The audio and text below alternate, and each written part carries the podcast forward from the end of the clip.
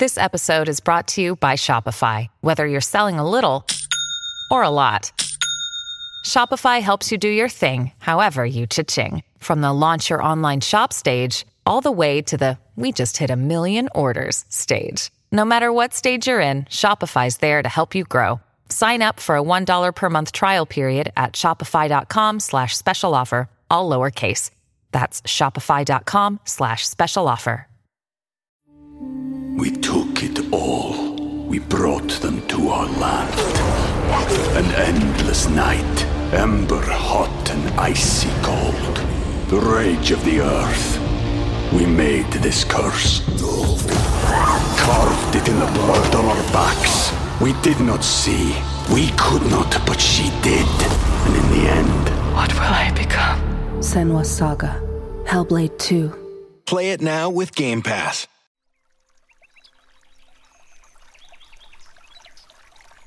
Hola de nuevo, ¿cómo estás? Como siempre espero y deseo que muy bien. Ya son cuatro las navidades que he pasado contigo y vamos camino de la quinta. En realidad este audio es el pago de una deuda que tengo para con muchos de ustedes que llevan años pidiéndomelo. Bien, pues hoy hablaremos de la Navidad. Pero ya me conoces, no te voy a contar lo que ya sabes, sino otras cosas que tal vez te sorprendan de esta celebración, de sus orígenes, de su historia, de sus curiosidades. Y hablando de ello, ¿te gusta a ti la Navidad? Puede que me digas que la amas o que la detestas, no serías la primera persona, o quizá te den exactamente lo mismo. En cualquier caso, es una celebración a la que están llamados 2.200 millones de personas. Es el número de cristianos que se estiman en el mundo, nada menos que el 31% de la población. Puede que no te guste la Navidad, pero importante sí que es. Navidad es una palabra que deriva del vocablo latino nativitas, que significa nacimiento. Y como bien sabes, eso es lo que celebramos, el nacimiento de Jesús de Nazaret. Decoramos con guirnaldas, intercambiamos regalos, organizamos encuentros con familiares y amigos, ponemos el árbol de Navidad, o el nacimiento, o ambas cosas. Y por supuesto, según en el lugar en el que nos encontremos, esperamos la llegada de Santa Claus, que llega en su trineo tirado por renos voladores, o la de los Reyes Magos, que vienen desde Oriente a lomos de sus camellos. Pero, ¿de dónde sale todo este tinglado? ¿Hablamos solo de tradición cristiana? Me parece que no. Y la pregunta del millón, ya que celebramos su nacimiento, ¿cuándo y dónde nació Jesús? Cuenta la tradición que Jesús nació un 25 de diciembre. Parece ser que fue en Belén, a pocos kilómetros de Jerusalén, en la conocida provincia romana de Judea. César había ordenado que cada cabeza de familia acudiera a su lugar de nacimiento para su inscripción en un censo. Se dice que José, padre de Jesús, había nacido en Belén, por lo que hasta allí acudió junto con su esposa encinta. Según cuentan, al no encontrar alojamiento, María se vio obligada a dar a luz en un establo y a poner a su recién nacido en un pesebre, una especie de recipiente alargado que se utiliza para el alimento del ganado. Dicen que hasta allí llegaron tres reyes venidos desde el lejano oriente, guiados por una estrella, con el propósito de adorar y ofrecer sus presentes al recién nacido, y que los pastores que hacían vigilia en las cercanías acudieron también.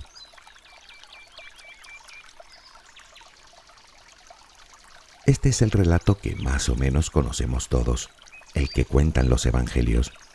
Pero, ¿sucedió así históricamente? Bueno, es difícil de saber. Muchos historiadores y arqueólogos se han interesado por el tema y parece ser que existen algunas contradicciones comparando otros hechos y documentos históricos. Y es que en realidad muchos aspectos de la narración no están claros. Para empezar, es verdad que tanto Mateo como Lucas afirman expresamente que Jesús nació en Belén. Sin embargo, Marcos y Juan lo llaman Jesús de Nazaret. En aquel tiempo era costumbre poner detrás del nombre el lugar de nacimiento, y de hecho Mateo y Lucas también lo llaman así posteriormente. Quiero decir que de haber nacido en Belén, le hubieran llamado Jesús de Belén, pero no. Lo cierto es que Belén era una ciudad de cierta importancia, considerada la ciudad de origen de David, mientras que Nazaret era una aldea de Galilea minúscula y con cierta mala fama. Tan pequeña y relevante era que no aparece en ningún escrito de la época. Sin embargo, toda la familia de Jesús era de ahí. Según creen los historiadores, Mateo y Lucas pudieron haber decidido que Belén era un lugar más propio para el nacimiento del Mesías, sobre todo porque la profecía así lo anunciaba. Con otras palabras, sus relatos parecen expresar más una idea religiosa que una evidencia histórica. Pero, ¿y qué hay del censo? ¿Por qué una mujer a punto de dar a luz se ausenta de su casa y sus comodidades? Bueno, esto tampoco está claro. Puede ser que sí hubiera censo. Roma solía respetar los modos y maneras de cada lugar, y puede ser que José tuviera que ir a su lugar de nacimiento para dicho censo junto con su esposa. El problema es que las fechas no coinciden con los distintos censos ordenados. Y una de dos, o el relato no es cierto, o Jesús no nació cuando dicen que lo hizo. Sea como fuere, María tuvo que dar a luz en un lugar que no era su casa. Pero, ¿era un establo? Bueno, en realidad no.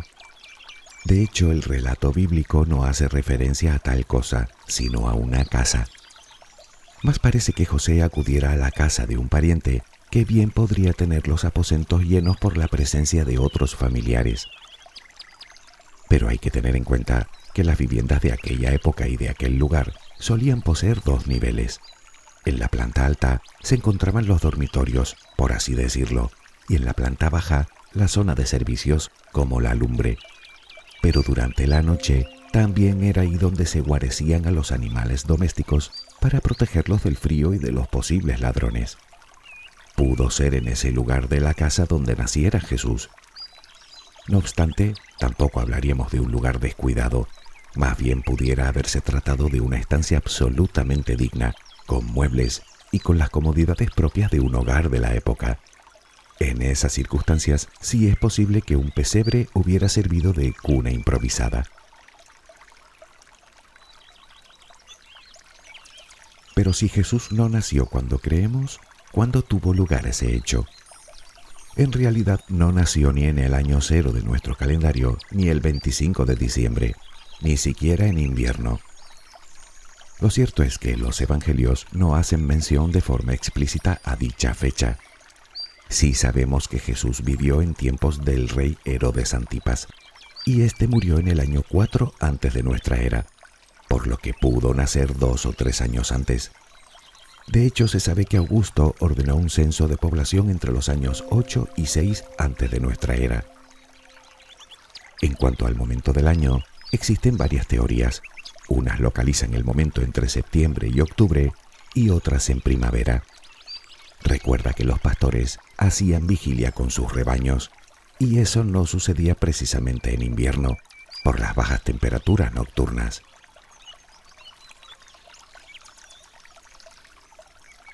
Vayamos con los Reyes Magos, que acudieron a Belén guiados por una estrella para entregarle al niño oro, incienso y mirra. Siendo rigurosos, hay una parte importante de la comunidad científica que no termina de creer el relato bíblico, porque el único que hace mención a ellos es Mateo, y no dice nada de que sean reyes, ni dice sus nombres, ni dice cuántos eran. Hasta el siglo III no se estableció que eran reyes, a tenor de sus regalos, que por su naturaleza tenían que provenir de gente pudiente. Además se llegó a la conclusión de que siendo tres los regalos, tenían que ser tres los reyes. En cuanto a los nombres, Melchor, Gaspar y Baltasar aparecen por primera vez en un mosaico del siglo VI, donde se representan con ropajes persas.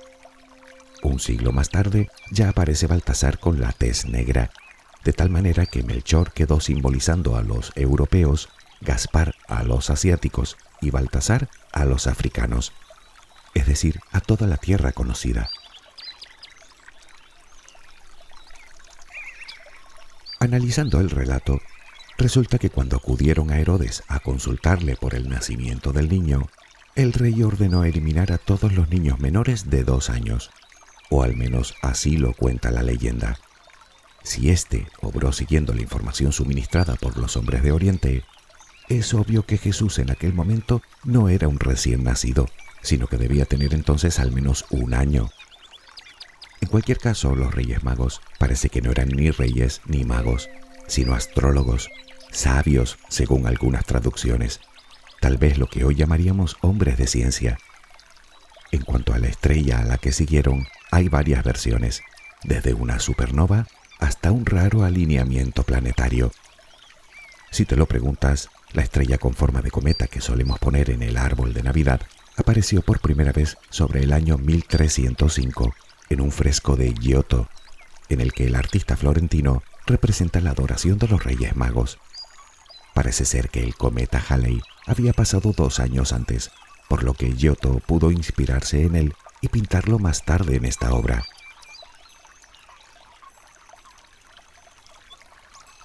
Pero sigamos. Todos los estudiosos coinciden en que Jesús no nació en 25 de diciembre. Entonces, ¿por qué celebramos nosotros la Navidad en esa fecha, justo a final del año?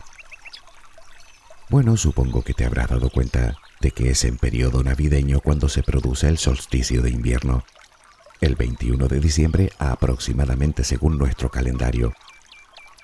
Este dato es crucial para entender el origen mismo de la Navidad, que en este caso se remonta a miles de años antes incluso de la aparición del Imperio Romano. Imagina qué pensarían los antiguos cuando veían que los días se hacían cada vez más cortos y las noches cada vez más largas, padeciendo frío y escasez observando cómo moría la vegetación y cómo desaparecía gran parte de la fauna. Pero luego un día todo comenzaba a cambiar y la vida volvía a renacer, devolviendo el calor y la abundancia. Sin duda, un día para celebrar. Sin entender ni por asomo la dinámica que produce ese fenómeno, para esas culturas lo lógico era pensar que algún dios tendría que estar de por medio Los romanos llamaban a ese dios Saturno, que a su vez había sido heredado del titán de la mitología griega Cronos. Los egipcios lo llamaban Ra y los babilonios Nimrod, el dios del sol, del fuego, del tiempo que todo lo destruye. Y de hecho a Saturno se le representa como un anciano de larga barba con una hoz y devorando a sus hijos. A través de la historia, cada cultura hacía su propia interpretación de este dios, pero en general todos compartían ciertas características comunes, entre ellas ser también el dios de las cosechas. Y esto sí que era importante para las sociedades cuyo principal sustento provenía del campo. Y no hablamos solo de Oriente Medio y el Mediterráneo, sino de las sociedades del norte de Europa o de las precolombinas. Hoy en día sabemos que el solsticio de invierno ha sido de suma relevancia para prácticamente todas las culturas desde el periodo neolítico.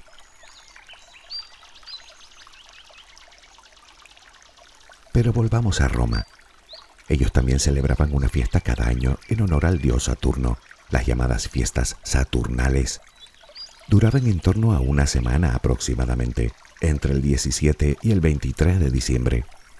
Eran días de verdadera celebración. Las tareas agrícolas habían terminado, así que todo el mundo estaba de fiesta. Hasta los esclavos gozaban de cierta permisividad en esos días, como por ejemplo se les dejaba opinar o se les permitía vestirse con las ropas de su amo. Tal era la magnitud de la celebración que durante ese periodo los romanos aparcaban sus negocios, detenían sus guerras y hasta suprimían la pena capital. Se hacían grandes banquetes los parientes se visitaban y se hacían entrega de regalos en una exaltación de la amistad y la familia. También existía la costumbre de adornar las puertas de las casas con guirnaldas de flores y además solían adornar también un árbol con frutas y con motivos alusivos al dios sol. ¿Te suena todo esto? Esta práctica en realidad parece ser que también fue heredada y que tiene su origen en una antigua leyenda babilónica relacionada también con su dios del sol y el llamado árbol de la vida.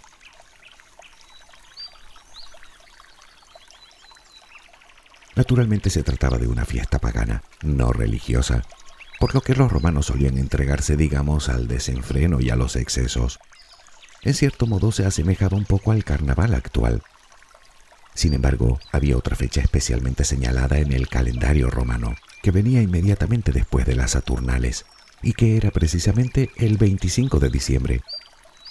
Resulta que según su cómputo del tiempo, para los romanos el solsticio de invierno era ese día, el 25, por lo que celebraban la llamada fiesta Natalis Solis Invicti, nacimiento del sol invicto. ¡Qué casualidad! En nuestro calendario actual, llamado calendario gregoriano, el solsticio cae aproximadamente el día 21. Seguro que ahora mismo te preguntarás cómo llegaron a convertirse esas fiestas en nuestra Navidad. Bueno, debemos hacer un par de consideraciones al respecto. La primera es que en la antigüedad no existía la costumbre de celebrar el nacimiento de nadie. En todo caso, sí de recordar su muerte. Y de hecho, es exactamente lo que recomendó el mismo Jesús con la celebración de la última cena. Lo segundo es que cuando el maestro murió, simplemente todo siguió como estaba. Eso sí, mientras el César continuaba ejerciendo su dominación, la comunidad cristiana comenzaba a crecer en la clandestinidad en todo el Mediterráneo y hasta en el mismo seno de Roma. Se cuenta que la madre del emperador Constantino era cristiana, y aunque no es un dato demostrado, sí es cierto que fue precisamente Constantino el que termina por convertir oficialmente el imperio al cristianismo en el siglo III de nuestra era. We took it all. We brought them to our land. An endless night, ember hot and icy cold. The rage of the earth. We made this curse. Carved it in the blood on our backs. We did not see. We could not, but she did. And in the end, What will I become? Senwa Saga. Hellblade 2. Play it now with Game Pass. At Evernorth Health Services, we believe costs shouldn't get in the way of life changing care, and we're doing everything in our power to make it possible. Behavioral health solutions that also keep your projections at their best? It's possible. Pharmacy benefits that benefit your bottom line? It's possible. Complex specialty care that cares about your ROI? It's possible. Because we're already doing it.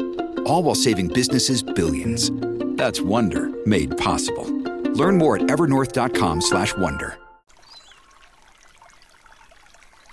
Poco a poco y en su afán de integración, el imperio fue sustituyendo algunas fiestas paganas de gran trascendencia por fiestas cristianas. Toda vez que no se conocía con exactitud la fecha exacta del nacimiento de Jesús, el Papa Julio I, en el año 350, designa para tal evento el 25 de diciembre. Ya por aquel entonces, la Iglesia contaba con líderes de gran poder de influencia cuyas decisiones se encaminaban en adquirir adeptos entre la población que aún adoraba a los viejos dioses romanos. Así que en una audaz maniobra convierten las Saturnales en las fiestas navideñas y el nacimiento del sol en el nacimiento de Jesús.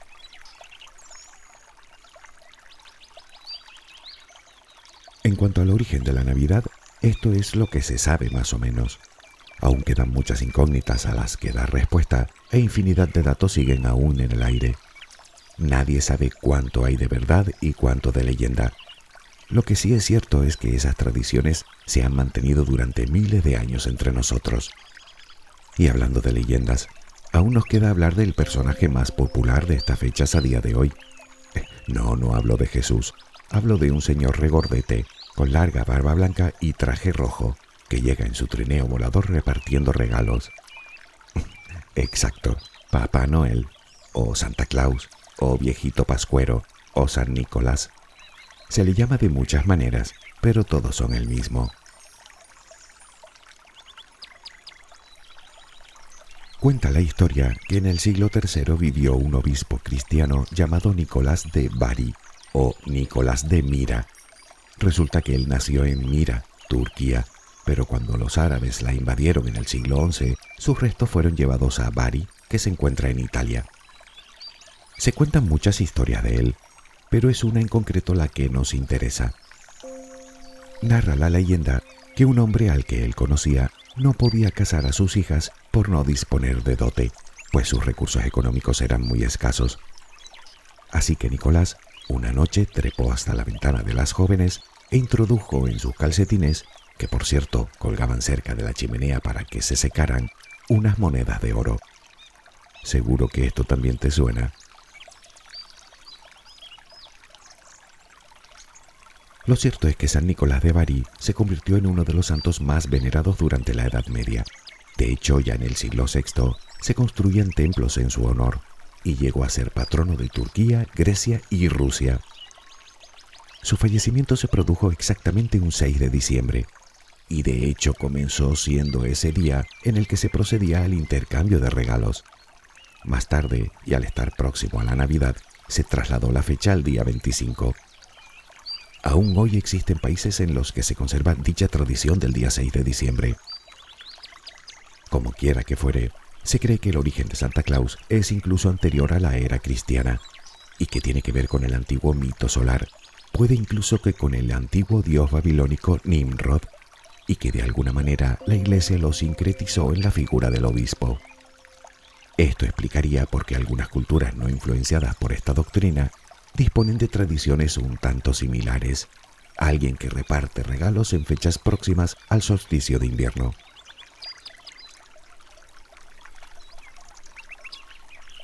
En cualquier caso, a San Nicolás se representa alto y delgado y con una pequeña bolsa en la mano, lo que lleva a preguntarnos de dónde sale el tipo bonachón y su trineo y los renos y el traje. Bien, en el siglo XVII, los emigrantes holandeses llevaron la tradición a los Estados Unidos y allí fue donde cambió por completo. A lo largo del siglo XIX, escritores y dibujantes fueron creando poco a poco el perfil que conocemos hoy en distintas publicaciones. Primero le cambiaron el nombre de San Nicolás a Santa Claus, que deriva del santo alemán San Nicolaus. Poco después le cambiaron el aspecto a ese señor bonachón que repartía regalos sobre su trineo tirado por renos.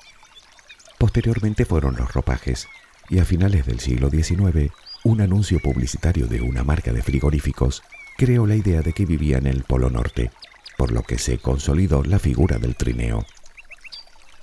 Ya a principios del siglo XX, un libro infantil le da el aspecto definitivo, y en la década de los 30, la conocida empresa Coca-Cola apostó por él en la publicidad que hacía de la marca, dándole el impulso que le faltaba.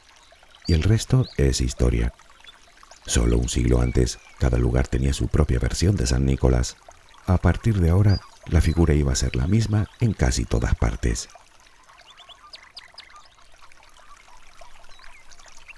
Resumiendo, la Navidad tiene un origen claramente pagano y mucho más antiguo del que se cree.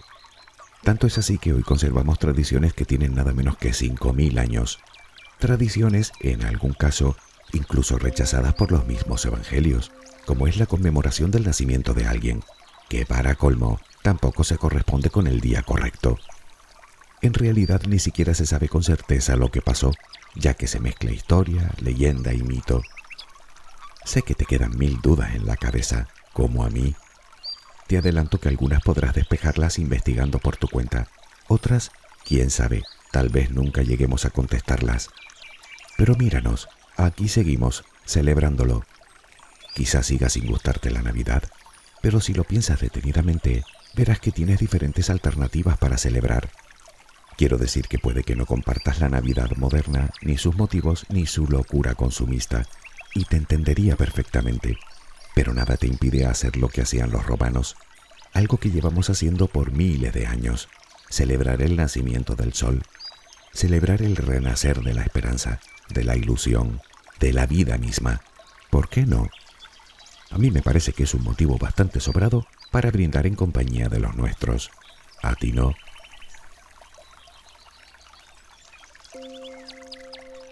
Al final, llegados a este punto, con toda honestidad, tengo que decirte que para mí todo este rollo de fechas y de imprecisiones históricas tampoco es que me importe demasiado. Porque digan lo que digan, los niños y los no tan niños seguiremos escribiendo nuestra carta a los Reyes Magos o a Santa Claus, según se tercie. Yo la tengo preparada y lista para echar en el buzón. Supongo que tú ya habrás escrito la tuya. ¿Qué le pido? Pues verás, yo suelo pedir siempre en función de la necesidad. Así que pido ingentes cantidades de paz, amor, salud, alegría y abundancia para todos los habitantes de este mundo. Sí, ya sé, a los Reyes Magos les va a parecer demasiado. ¿O no? ¿Quién sabe? En cualquier caso, por pedir que no quede. Aunque, si es así, me conformo con calcetines y un pijama. Y como no, seguir gozando de tu compañía. ¿Y tú? ¿Qué le vas a pedir? Espero que tengas una luminosa jornada. Hasta muy pronto.